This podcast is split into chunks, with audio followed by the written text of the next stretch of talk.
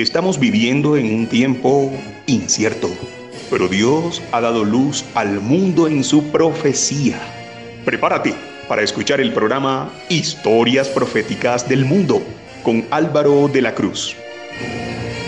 Saludos a todo el que nos escuche y quiera ponerse en contacto con este programa, bien pueda compartirnos su opinión, manifestarnos alguna inquietud, dejarnos cualquier comentario, reportarnos su sintonía, mandarnos una crítica o simplemente dejarnos su amable saludo, tenga la gentileza de dirigirse al WhatsApp más 57 321 296 59 56 más 57 321 296 59 56.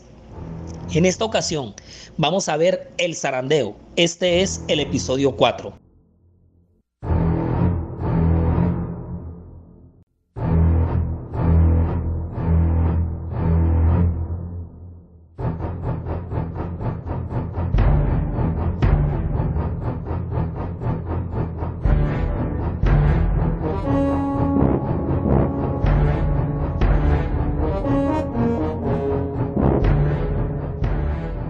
En el episodio anterior explicamos todas esas generalidades con las cuales la ley dominical como decreto de ley va a arrancar. Es decir, nosotros vimos de manera cercana, de acuerdo a lo que está profetizado en la Biblia y el espíritu de profecía, cómo va a ser la dinámica que va a conllevar a la firma de este decreto. Observamos también que, contrario a lo que mucha gente piensa, el decreto dominical no se va a firmar en el Vaticano ni va a ser una ley que venga por el sistema religioso de Roma sino que va a ser firmado por el decreto de los Estados Unidos. Es decir, el, movimiento en el Congreso de este país y los hilos de la política en su unión con el Estado es lo que va definitivamente a determinar eh, la firma del decreto dominical en, este país para, que, finalmente se, se terminará extendiendo hacia el mundo entero. Vimos también cómo va a mover todo lo que es el contexto de la geopolítica, de la economía mundial, el contexto religioso, por supuesto, porque va a ser la consumación de la marca de la bestia eh, decretada en un papel, firmada en un documento, y donde todos nos vamos a tener que ver en ese momento sentenciados o a cumplir la ley de los hombres o a mantenernos en la ley de Dios. Y lo que tanto hemos repetido aquí es que por la gracia de Dios podamos mantenernos firmes en los fundamentos de lo que Dios ha revelado en su palabra. Ese hecho, ese acontecimiento que empezará en ese país y que se regará por el planeta entero, es lo que va a estallar un fenómeno profético al final del tiempo en la iglesia de Dios, el zarandeo esta va a ser la persecución eh, política y religiosa contra el pueblo de Dios. Ahora, esta persecución es para los hijos verdaderos de Dios. Los que están tibios y fríos, pues están tibios y fríos. Pero esta persecución va a ser para el pueblo de Dios, para los verdaderos adoradores. Para los que nos han mantenido en el fundamento de la verdadera adoración, pues esto no es ninguna persecución. Entonces, lo que sí tenemos claro es que va a estallar un fenómeno que se llama precisamente así, el zarandeo. Y miren, vamos a empezar eh, con relatar una visión solemne que encontramos en las Sagradas Escrituras. Los que tienen la Biblia ya a la mano, ubíquense por favor en Apocalipsis 14. Apocalipsis 14, los versículos 14 al 20, después del mensaje de los tres ángeles que se encuentran ahí compilados. En Apocalipsis 14, de los versículos 14 al 20, hay una solemne visión que tiene el profeta Juan y es lo que tiene que ver con la siega de la tierra. Con, cuando la vendimia esté madura, cuando ya la mies esté para cosechar. Y le digo solemne porque lo, lo, que se relata aquí en esta visión es verdaderamente determinante. Apocalipsis 14, 14 al 20. Mire, y he aquí una nube blanca. Y sobre la nube blanca uno sentado, semejante al Hijo del Hombre, que tenía en la cabeza una corona de oro y en la mano una hoz aguda. Y del templo salió otro ángel, clamando a gran voz al que estaba sentado sobre la nube. Y mira lo que dice esta voz, mira lo que dice el ángel.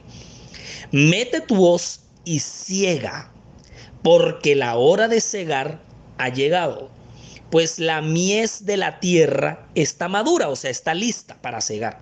Y el que estaba sentado sobre la nube metió su hoz en la tierra y la tierra fue cegada. salió otro ángel del templo que está en el cielo, teniendo también una hoz aguda. Y salió del altar otro ángel que tenía poder sobre el fuego.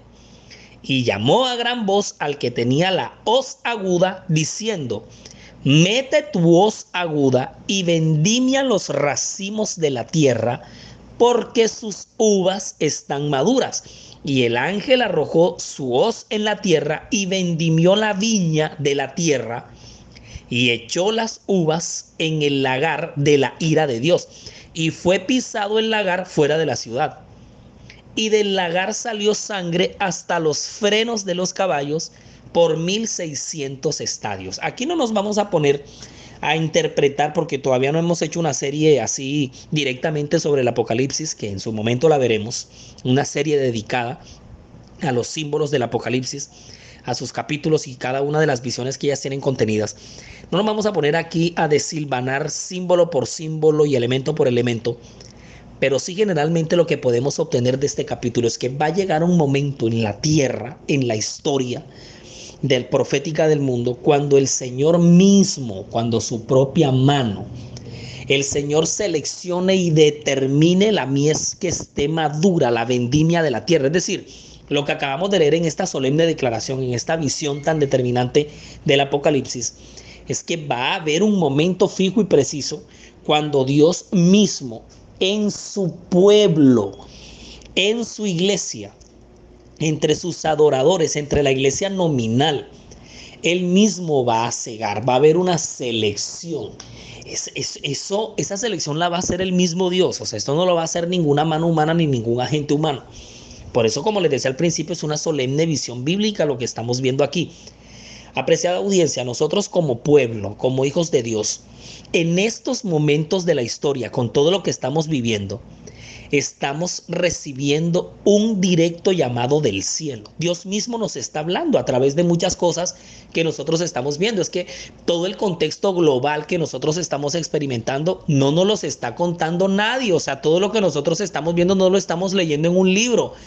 Lo estamos viendo tanto en nuestros propios ojos, como nos lo dan los medios de comunicación, y también en la ciudad y en el pueblito donde usted está. Usted está viendo el, el incremento de la maldad, el resquebrajamiento de la, de la fe, la unión de la iglesia con el Estado. O sea, las cosas nos lo están diciendo todos los días. Por eso Dios está haciendo un llamado solemne a su pueblo, a la humillación y a la restauración, a que nos arrepintamos y volvemos al primer amor que tanto hemos perdido. Algo tan determinante, puesto que la ley dominical va a tocar la familia, es la consagración de nuestro hogar, los principios espirituales en nuestra casa, en nuestra familia. Dios nos está haciendo un solemne llamado como pueblo. Fíjate, el llamado es a su pueblo, a sus seguidores, a su iglesia, a volver a la palabra de Dios, porque nos hemos eh, volcado a escuchar de cuántas opiniones, cuántas corrientes, cuántas filosofías, cuando es el mensaje condensado a la palabra de Dios, su voluntad expresa en las Santas Escrituras, lo que nosotros deberíamos estar contemplando, estudiando, escudriñando, viviendo, experimentando y predicando. En este llamado que Dios le hace a su pueblo, antes de cegar la tierra, porque va a venir un zarandeo, de dimensiones desconocidas y sin precedentes en la historia de la iglesia. Además de eso, Dios también está llamando a su pueblo a la predicación del mensaje para esta hora, porque siempre ha habido una verdad presente y un mensaje presente. Dios nos está recordando nuestro, nuestro papel en la misión, la ganancia de almas, el evangelismo, al ganar a otros que todavía no saben estas verdades, que están pereciendo en el error, a nosotros nos tiene que doler las almas que están muriendo en el error, las que están caminando por sendas de perdición. Eso también está incluido en el mensaje, en el llamado que Dios nos está haciendo. Escuchen bien, es una solemne declaración la que le hago a la iglesia, de que ni uno de cada veinte de aquellos cuyos nombres están registrados en los libros de la iglesia, se haya preparado para terminar su historia terrenal y que estaría tan ciertamente sin Dios y sin esperanza en el mundo como el pecador común. Eso está escrito, esta frase no me la estoy inventando yo. Es una solemne declaración, la repito. Es una solemne declaración la que le hago a la iglesia, es un llamado, una sentencia para su pueblo, de que ni uno de cada veinte de aquellos cuyos nombres están registrados en los libros de la iglesia se haya preparado para terminar su historia terrenal. Esto es terrible lo que se está diciendo aquí. Por eso este es un llamado de amonestación y para que nos tiemble el piso a todos.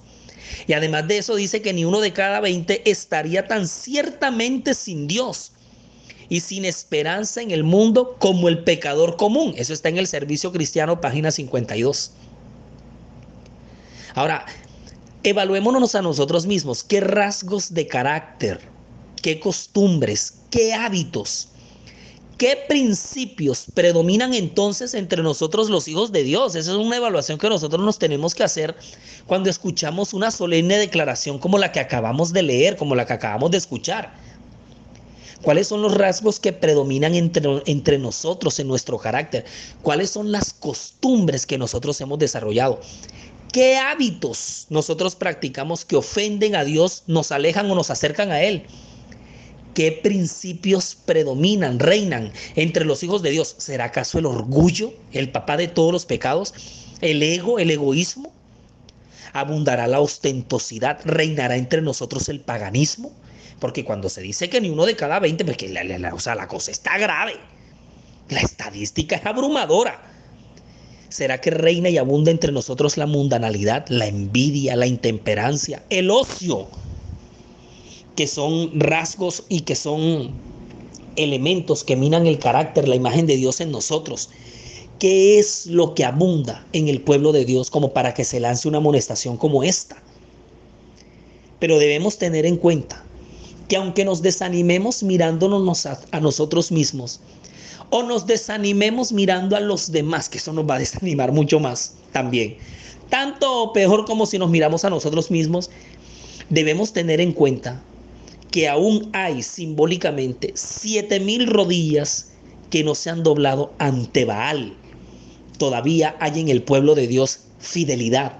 Todavía entre nosotros hay mucho material para trabajar.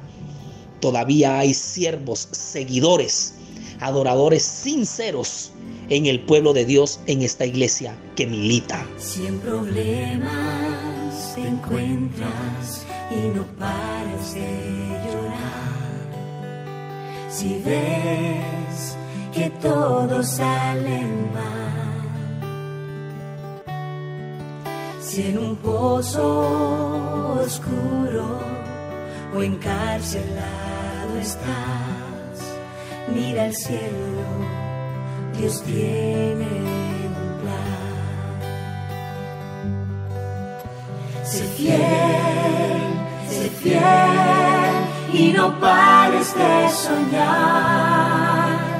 Sé fiel, sé fiel y tus lágrimas Dios enjugará.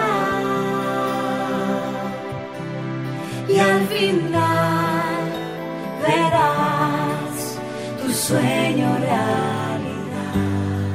Todos los podcasts están disponibles para escuchar y descargar en anchor.fm. Búsquenos como la historia profética del mundo. Y con el mismo nombre nos encuentra en Spotify. La historia profética del mundo también está en YouTube. Siga nuestra cuenta, dele like a los videos y active la campanita de notificaciones para que le llegue de inmediato cualquier contenido que se vaya compartiendo. Nuestra página web oficial en internet es www.lahistoriaprofeticadelmundo.com del mundo.com. Estamos en Twitter, Facebook e Instagram, en todos lados con el mismo nombre. Isaías 58, versículos 1 y 2, y nos vamos a situar aquí, aquí precisamente en este capítulo. Isaías en el capítulo 58, versículos 1 y 2, nos dice claramente así, clama a voz en cuello, no te detengas alza tu voz como trompeta y anuncia a mi pueblo su rebelión y a la casa de Jacob su pecado, que me busquen cada día y quieran saber mis caminos, como gente que hubiese hecho justicia y que no hubiese dejado la ley de su Dios. Me piden justos juicios y quieren acercarse a Dios. Eso, es eso está en Isaías 58, versículos 1 y 2. Mira que aquí lo que está diciendo el espectacular profeta Isaías, como yo personalmente le llamo, porque Isaías me parece que tuvo un ministerio profético espectacular. Aquí le está haciendo un llamado a los mensajeros de Dios para que clamen a voz en cuello y no se detengan, a que alcen su voz como trompeta. Y una trompeta suena duro, o sea, eso, mejor dicho, resuena. Pero dice que le anuncia a su pueblo su rebelión y a la casa de Jacob su pecado. Pero también pide que les haga un llamado muy bonito, que lo busquen cada día, que querramos saber más de los caminos de Dios como gente que hubiese hecho justicia y es precisamente lo que nosotros tenemos que resonar como nunca antes en esta generación. Porque los juicios van a venir y Dios va a pedir a cuentas. Y Dios lo que más desea es que todo individuo esté en paz con Él. Entonces, mire, como nosotros ya estamos a las puertas de una crisis que se viene, que por misericordia no ha estallado y que esta cosa se va a venir es con toda. Entonces, para hacer un poquito de, resumen, ya hemos visto en los dos episodios pasados, en primer lugar, la fase 1 de la ley dominical, que es el domingo como Día Mundial de la Familia. O sea, así es como esto va a empezar a caminar. Así es como esto va a empezar a darse. Luego va a venir una fase 2, que fue la que vimos en el episodio anterior, que es el decreto dominical, ya la ley como tal, que es la observancia del domingo por imposición de un decreto de ley. Esa prueba es la que estalla el zarandeo en el pueblo de Dios. Cuando usted y yo seamos probados a través de ese decreto, porque es que ahí es donde se va a consumar la última prueba para el, para el pueblo de Dios antes de que se cierre el tiempo de gracia. Es que mire, es que eso yo no me lo estoy inventando, eso está escrito.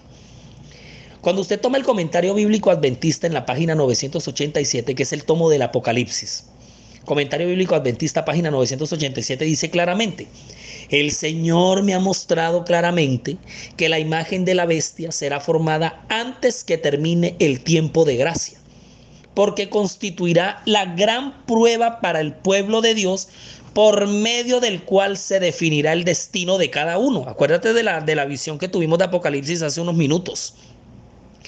Esta es la prueba que deberán enfrentar los hijos de Dios antes de ser sellados. Todos los que demuestren su lealtad a Dios, observando su ley y negándose a aceptar un día de reposo falso, se alistarán bajo la bandera del Señor Dios Jehová y recibirán el sello del Dios viviente. Los que renuncien a la verdad de origen celestial y acepten el domingo como día de reposo, recibirán la marca de la bestia. Es que eso está más claro y aquí ya lo hemos dejado demasiado claro. Solamente que aquí estoy utilizando un párrafo del espíritu de profecía. Eso está en el comentario bíblico adventista, página 987. Ahora, como esa va a ser la gran prueba, el gran zarandeo. El zarandeo del que estamos hablando en este episodio es nada más y nada menos que la gran purificación y la limpieza en el pueblo de Dios. Ahora, cuando hablamos de purificación y limpieza, tenemos que dejar claramente que en el pueblo de Dios abandonarán las filas del pueblo de Dios hombres y mujeres, escuchad bien, hombres y mujeres que nominalmente de boca, de palabra, de apariencia, como sea, lo que demostraban era una falsa piedad y una falsa conversión. Va a haber una deserción grande Va a haber una deserción astronómica por la gran prueba. Aquí ya nosotros hemos repasado Apocalipsis 13, lo que nos dicen los versículos 15 al 17. Va a venir una crisis, un resquebrajamiento de los sistemas y gobiernos. Mientras que en el pueblo de Dios, cuando esta prueba estalle, líderes, luminarias, cabezas, caudillos se apagarán en el pueblo de Dios. Familias enteras, o sea, esto es un tramo triste en este mapa profético que estamos armando aquí. Pero el zarandeo nos va a dejar unos vacíos inmensos. Va a haber una deserción y un abandono de la piedad y de las filas en el pueblo de Dios. Una cosa astronómica. Si sacamos la estadística, cuando nos dice que ni uno de cada 20 estamos preparados hoy en estos momentos, oiga, y eso lo incluye usted que me está escuchando, y eso me, incluye a mí que estoy, que estoy hablando en estos momentos. Ahora, pero surge el gran interrogante y muchos se lo preguntarán, ¿por qué en ese zarandeo? ¿Por qué toda esa gente que abandonará el pueblo de Dios, ¿por qué lo hará? ¿Por qué los que se van, se van? Ustedes deben recordar las palabras categóricas que dice el Señor en Mateo 7, 22 y 23, y te animo a que lo busques en este momento. Mateo 7, 22 y 23 dice que muchos me dirán en aquel día, Señor, Señor, no profetizamos en tu nombre y en tu nombre echamos fuera demonios y en tu nombre hicimos muchos milagros entonces les declararé. Lean bien esa declaración, que eso da miedo. Nunca os conocí. Nunca. Apartaos no os conozco. Nunca os conocí. Apartaos de mí, hacedores de maldad. Si el mismo Señor Jesús, y miren, y, la, y, las, y, la, y las, la justificación que esta gente hace, es esa porque dice, profetizamos en tu nombre, en tu nombre echamos fuera demonios, en tu nombre hicimos muchos milagros. Fíjense, justificación por obras, que son el resultado de una vida de salvación. Y dice que utilizan el nombre de Jesús, sin embargo Jesús les dice, nunca os conocí. Y nunca es nunca, never, llamé en francés. Nunca hubo una verdadera conversión. Por eso en el zarandeo los que se van, se van. Cuando termina la parábola de las diez vírgenes en Mateo 25, en los versículos 6 al 12, dice que a la medianoche se oyó un clamor. Eso está en Mateo 25, 6 al 12. Y el clamor decía, aquí viene el esposo, salid a recibirle. Entonces todas aquellas vírgenes se levantaron y arreglaron sus lámparas. Y las insensatas dijeron a las prudentes, dadnos de vuestro aceite, porque nuestras lámparas se apagan. Mas las prudentes respondieron diciendo, para que no os falte a nosotras y a vosotras, id más bien a los que venden y comprad para vosotras mismas, pero mientras ellas iban a comprar, vino el esposo, y las que estaban preparadas entraron con él a las bodas, y se cerró la puerta. Después vinieron también las otras vírgenes diciendo, Señor, Señor, mira como hablaban ahorita en el otro texto, las mismas palabras, ábrenos. Mas él respondiendo que dijo, de cierto os digo que no os conozco. Su vida no fue conforme al Espíritu Santo, porque todas las vírgenes tenían lámparas, que son la, la, palabra de Dios. Ahora, todas las vírgenes se durmieron, es decir, un adormecimiento general en el mundo cristiano. Pero las que se despiertan, bueno, que son todas las que se despiertan, descubren que cinco, aunque todas tenían las lámparas, cinco de esas diez que tenían las lámparas, la Biblia, no tenían aceite. Quiere decir que los que abandonen las filas del pueblo de Dios al final del tiempo, producto del zarandeo, es porque realmente su vida no anduvo conforme al Espíritu, al Espíritu Santo. Se podía utilizar incluso la Biblia, llevarla debajo del brazo y hasta predicarla, pero no había presencia del Espíritu Santo en esas vidas. Cuando aumenten las pruebas a nuestro alrededor, se verán en nuestras filas tanto separación como unidad algunos que ahora están listos para tomar armas de guerra en tiempos de verdadero peligro pondrán de manifiesto que no han edificado sobre la roca sólida. Se darán a la tentación. Aquellos que han tenido gran luz y preciosos privilegios, pero no los han aprovechado, bajo un pretexto u otro, se alejarán de nosotros.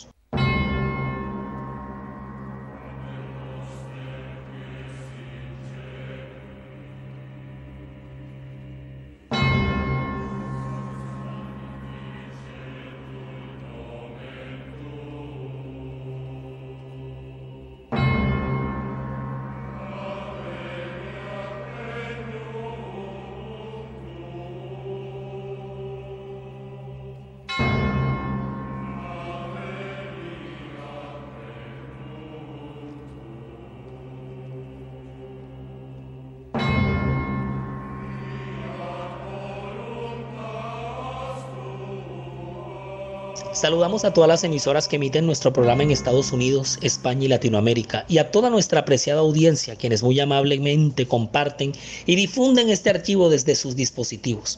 Un abrazo de agradecimiento para Adriana González en Alemania. Ahora, si estas cosas suceden, digo, estas son las razones de por qué los que en el zarandeo se van, por qué se van. Ahora también analicemos por qué en el zarandeo los que se mantienen, se mantienen, porque es que en el zarandeo no se va todo el mundo se va una gran lista en el pueblo de Dios, grandes filas. Pero recordemos que hay siete mil, simbólicamente, siete mil rodillas que no se han doblado ante Baal. O sea, en el zarandeo también muchos se mantienen de pie. Pero ¿por qué lo hacen? Digo pues, voy a leer Romanos 11, versículos 1 al 5. Romanos 11, versículos 1 al 5. Léelo conmigo porque este, este texto que vamos a leer es a mí me fascina, me toca las fibras. Digo pues, ¿ha desechado Dios a su pueblo? En ninguna manera. Porque también yo soy israelita de la descendencia de Abraham, de la tribu de Benjamín, está hablando Pablo. No ha desechado Dios a su pueblo, al cual desde antes conoció. ¿O no sabéis qué dice la escritura de Elías? ¿Cómo invoca a Dios contra Israel diciendo, Señor, a tus profetas han dado muerte y tus altares han derribado y solo yo he quedado y procuran matarme? Pero ¿qué le, qué le dice la divina respuesta? Me he reservado siete mil hombres que no han doblado la rodilla delante de Baal. Así también, aún en este tiempo, ha quedado un remanente escogido por gracia. ¿Por qué se mantienen en el, en el zarandeo? Porque se mantuvieron en la verdadera piedad. Ahora ve conmigo al Antiguo Testamento, al libro del profeta Amós. Este profeta es de respeto. Amós capítulo 9, los versículos 7 al 15, mira lo que nos dice. Amós 9, 7 al 15. Hijos de Israel, ¿no me sois vosotros como hijos de etíopes? dice Jehová. ¿No hice yo subir a Israel de la tierra de Egipto y a los filisteos de Caftor y de Kir a los arameos? He aquí, los ojos de Jehová el Señor están contra el reino pecador y yo lo asolaré de la faz de la tierra. Mas no destruiré del todo la casa de Jacob, dice Jehová. Porque he aquí, yo mandaré y haré que la casa de Israel sea zarandeada entre todas las naciones como se zarandea el grano en una criba. Y no cae un granito en la tierra. A espada morirán todos los pecadores de mi pueblo que dicen, no se acercará, ni nos, acerca, ni nos alcanzará el mal. En aquel día yo levantaré el tabernáculo caído de David y cerraré sus portillos y levantaré sus ruinas y lo edificaré como en el tiempo pasado, para que aquellos sobre los cuales es invocado mi nombre posean el, el resto de Edom. Y a todas las naciones dice Jehová que hace esto. Y aquí vienen días, dice Jehová, en el que en el que el que ara alcanzará al segador y el pisador de las uvas al que lleve la simiente. Y los, mos, y los montes destilarán mosto y todos los collados se derretirán y traeré del cautiverio a mi pueblo Israel, y edificarán ellos las ciudades asoladas y las habitarán. Plantarán viñas y beberán el vino de ellas, y harán huertos y comerán el fruto de ellos, pues lo plantaré sobre su tierra, y nunca más serán arrancados de su tierra que yo les di, ha dicho Jehová, Dios tuyo. Los que se mantienen en el zarandeo es porque se mantienen en el verdadero temor y la fidelidad. Pregunté cuál era el significado del zarandeo que yo había visto, dice la mensajera, y se me mostró que lo motivaría el directo testimonio que exige el, que exige el consejo del testigo fiel a la iglesia de la Odisea. Tendrá este consejo efecto en el corazón de quien lo reciba y le inducirá a ensalzar la norma y expresar claramente la verdad.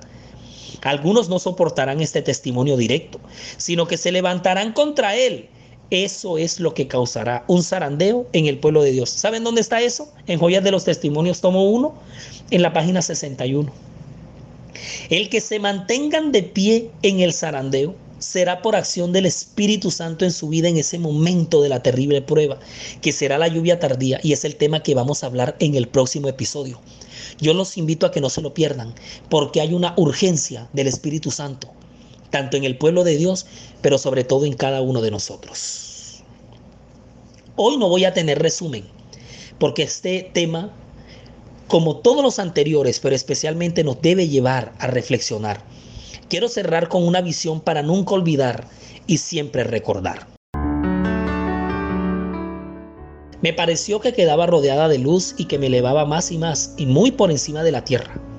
Me volví en busca del pueblo adventista, pero no lo hallé en parte alguna. Y entonces una voz me dijo, vuelve a mirar un poco más arriba. Alcé los ojos y vi un recto y angosto sendero trazado muy por encima del mundo. El pueblo adventista andaba por este sendero, en dirección a la ciudad que en su último extremo se veía. En el comienzo del sendero, detrás de los que ya andaban, había puesta una luz brillante que según me dijo un ángel era el clamor de medianoche. Esta luz brillaba todo largo del sendero y alumbraba los pies de los caminantes para que no tropezaran. Delante de ellos iba Jesús guiándolos hacia la ciudad, y si no apartaban los ojos de él, iban seguros. Pero no tardaron algunos en cansarse, diciendo que la ciudad estaba todavía muy lejos y que contaban con haber llegado más pronto a ella. Entonces Jesús los alentaba levantando su glorioso brazo derecho, del cual dimanaba una luz que ondeaba sobre la hueste adventista y exclamaban, aleluya. Otros negaron temerariamente la luz que tras ellos brillaba, diciendo que no era Dios quien hasta ahí los guiara. Pero entonces se extinguió para ellos la luz que estaba detrás y dejó sus pies en tinieblas, de modo que tropezaron.